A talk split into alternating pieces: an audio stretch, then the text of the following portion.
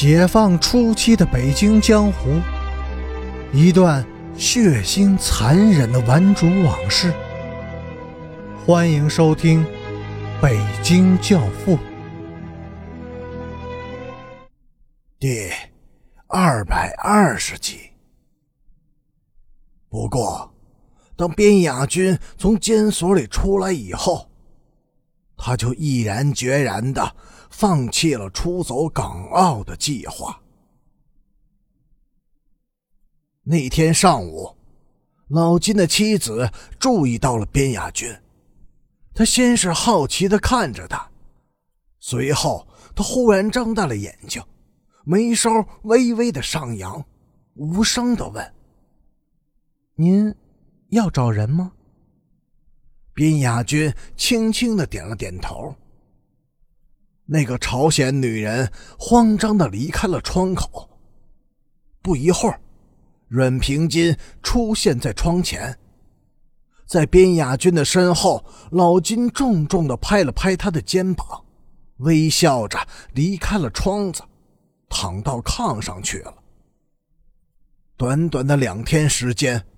阮平金已经变得憔悴不堪了，他眼圈乌黑，眼窝深陷，两道疏淡透气的眉毛紧锁着，监禁使他从一个小女孩一步跨入了女人的行列。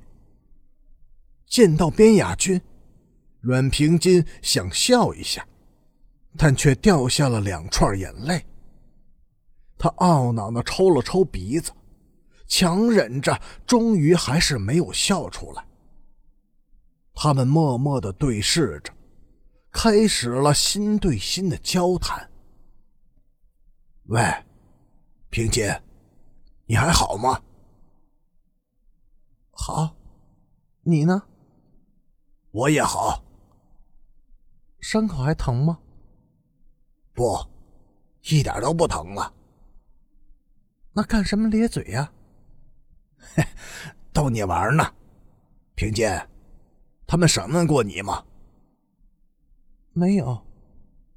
萍姐，你在想什么呢？我想，想吃好吃的东西。你呢？我想，我想你。坏蛋。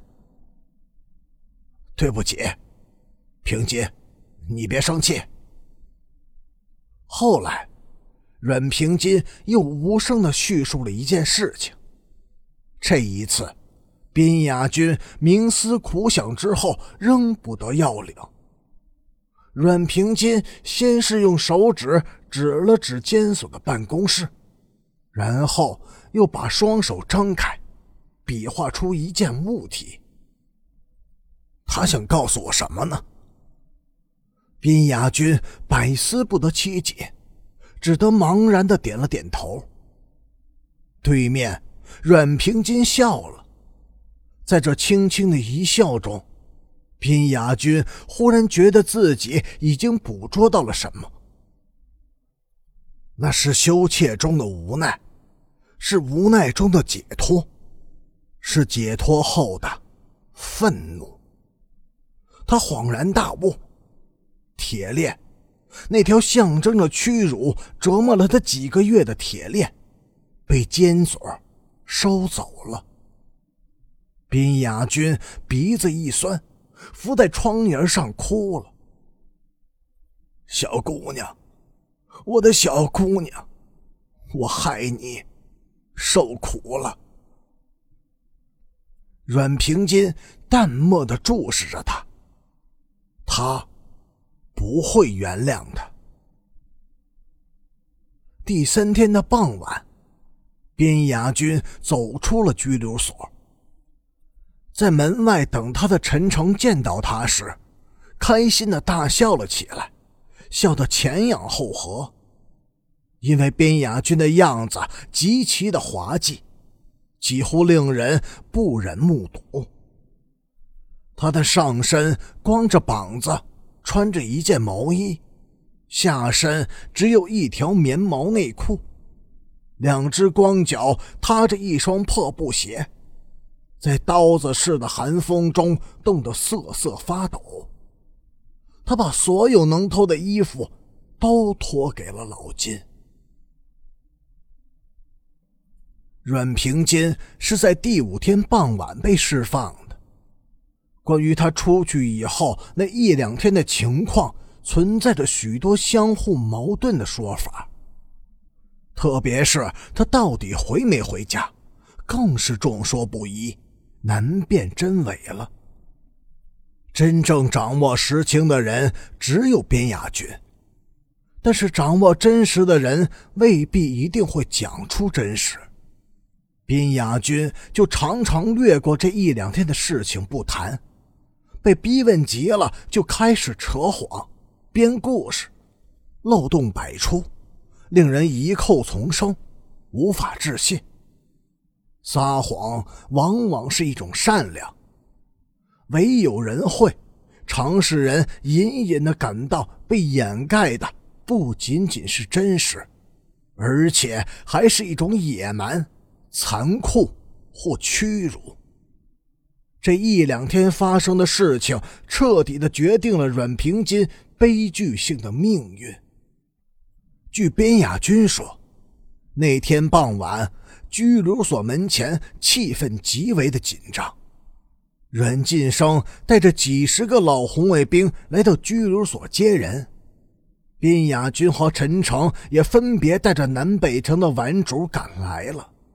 三方人马你推我撞，怒目相向，随时都可能酿成一桩血案。阮平金出来时，他似乎很难适应落日余晖的强烈光线，眯着眼睛伏靠在门框上，站了很久，而他的手里却提着一个毛绢包。此时站在他面前的是三个人：陈诚、阮晋生和边亚军。每个人都在注视着他。盼着他能有所回应。他最先看见的是陈诚，陈诚朝他笑了笑，他也笑了，羞怯、友好而又无奈的笑了。他似乎还想说些什么，嘴唇动了动，但是什么声音也没有发出来，鼻翼抽动了两下。终于没有能忍住内心的委屈，无声的哭了。他又看了看阮晋生一眼，目光显得平静而陌生。他只看了他一眼，很快就把脸扭向了一边，嘴角紧绷着，显露出对这个人的轻蔑和愤怒。在那五天里。阮晋生曾两次被公安局传唤到拘留所，让他们兄妹谈一谈。第一次，他什么话也没有说，只给了他一记耳光。第二次，除了一记耳光之外，他还踢了他两脚。